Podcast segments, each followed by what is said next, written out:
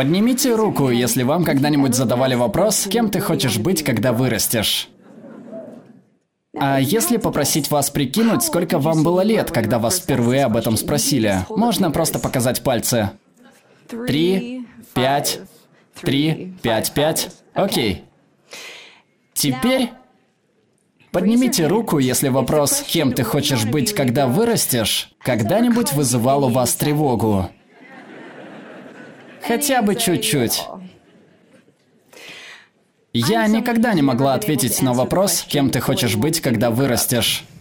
И дело не в том, что у меня не было никаких интересов, а в том, что их было слишком много. В школе я любила английский, математику, искусство. Я создавала веб-сайты. Я играла на гитаре в панк-группе «Измученный телефонный оператор». Может, вы слышали про нас?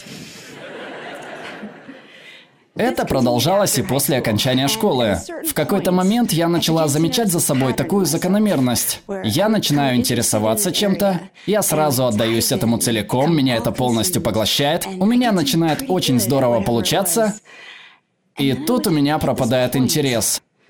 Мне становится скучно.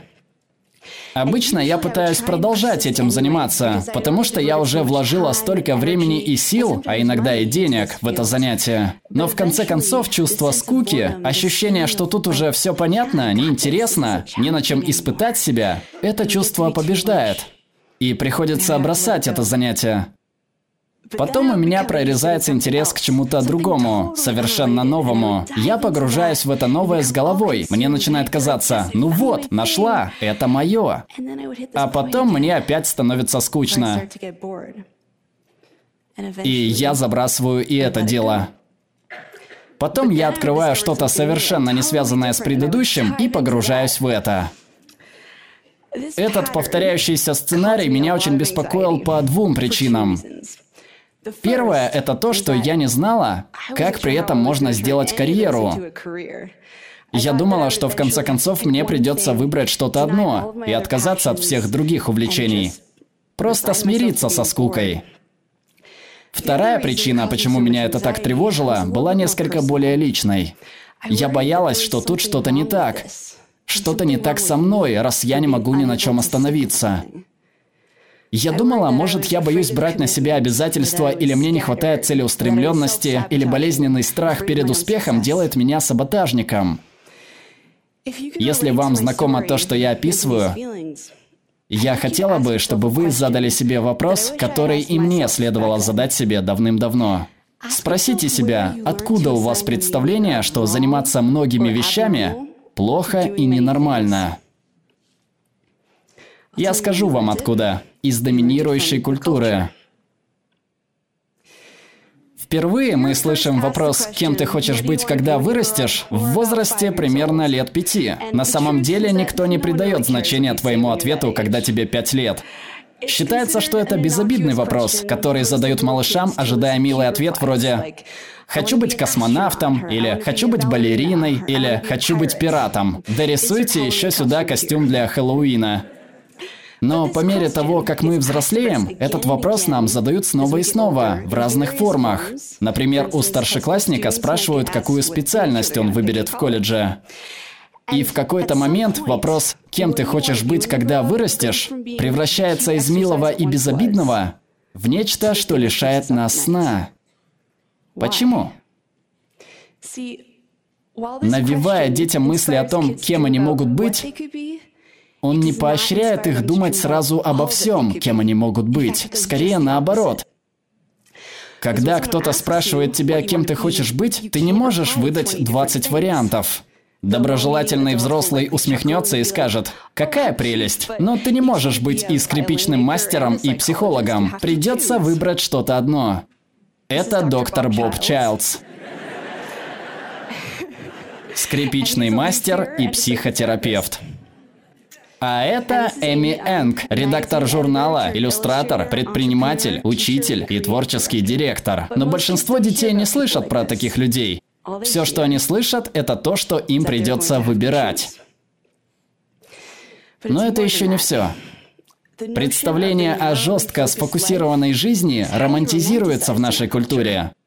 Это идея предназначения или истинного призвания – Представление о том, что у каждого есть одно единственное, чем он должен заниматься в земной жизни, и каждому необходимо понять, что это, и посвятить этому жизнь. Но что делать, если вы лично устроены по-другому? Что если существует множество предметов, которые вас интересуют, и множество вещей, которые вы хотите сделать? В существующем сценарии для такого, как вы, нет места. Поэтому вы можете почувствовать себя одиноким, ненужным. Вам может показаться, что с вами что-то не так. Все у вас в порядке. Знаете, кто вы? Мультипотенциал.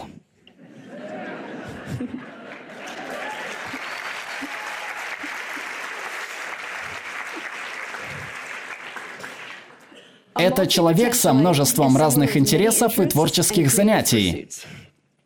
Название трудно выговорить. Чтобы было легче, можно разбить его на три части. Мульти, потен, циал.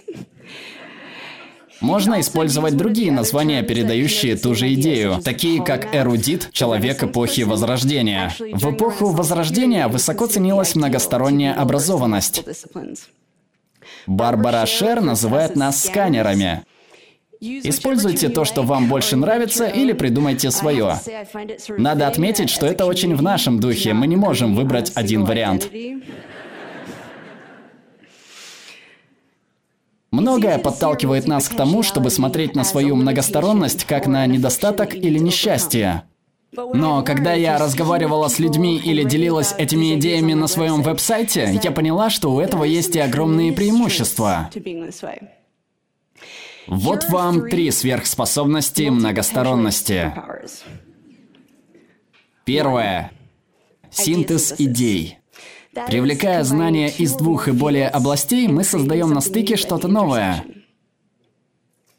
Пользуясь своим знанием картографии, визуализации данных, математики, дизайна и интересом к путешествиям, Шах Ванг и Рэйчел Бинкс основали Мешью, Мешью делает украшения с географической тематикой по индивидуальному заказу.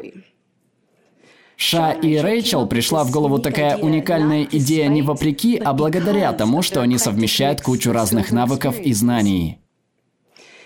Свежие идеи возникают на стыках, на пересечениях. Именно там рождается новое.